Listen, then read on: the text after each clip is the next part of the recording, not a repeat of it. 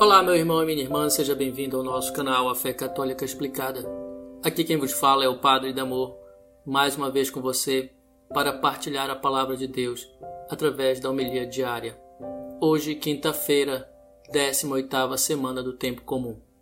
Meu irmão, minha irmã, hoje o evangelho não trata somente de revelar quem era Jesus para os discípulos daquela época, mas ele quer nos revelar quem é Jesus para os discípulos de hoje. E é por isso que ele nos desafia a fazermos a seguinte pergunta: Quem é Jesus para nós?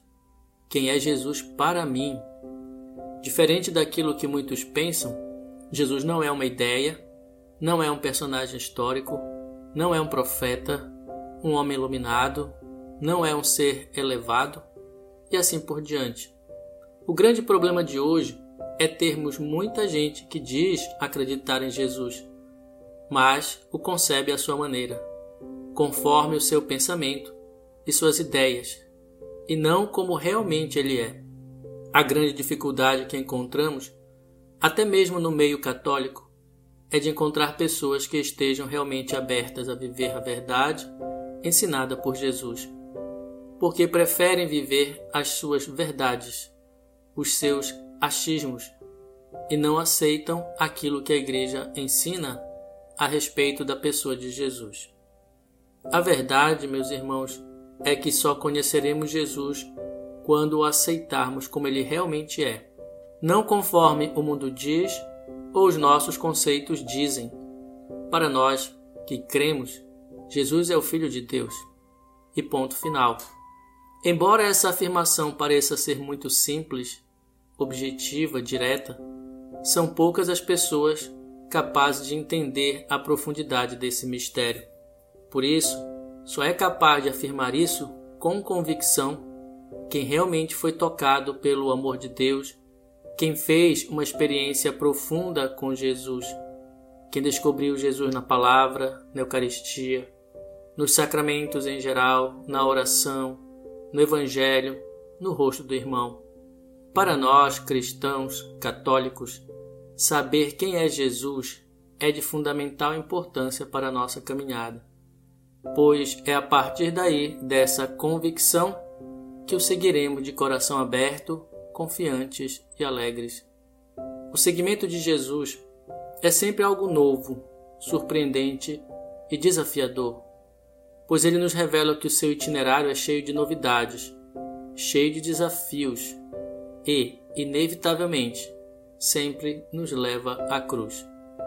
Aqui, meu irmão, minha irmã, está o ponto de entrave que faz com que muitos não entendam o caminho do cristão que Jesus nos apresenta. Se queremos de fato que Jesus seja nosso Senhor, nosso Mestre, nosso guia, nossa rocha firme, a cruz é uma realidade que não podemos negar jamais.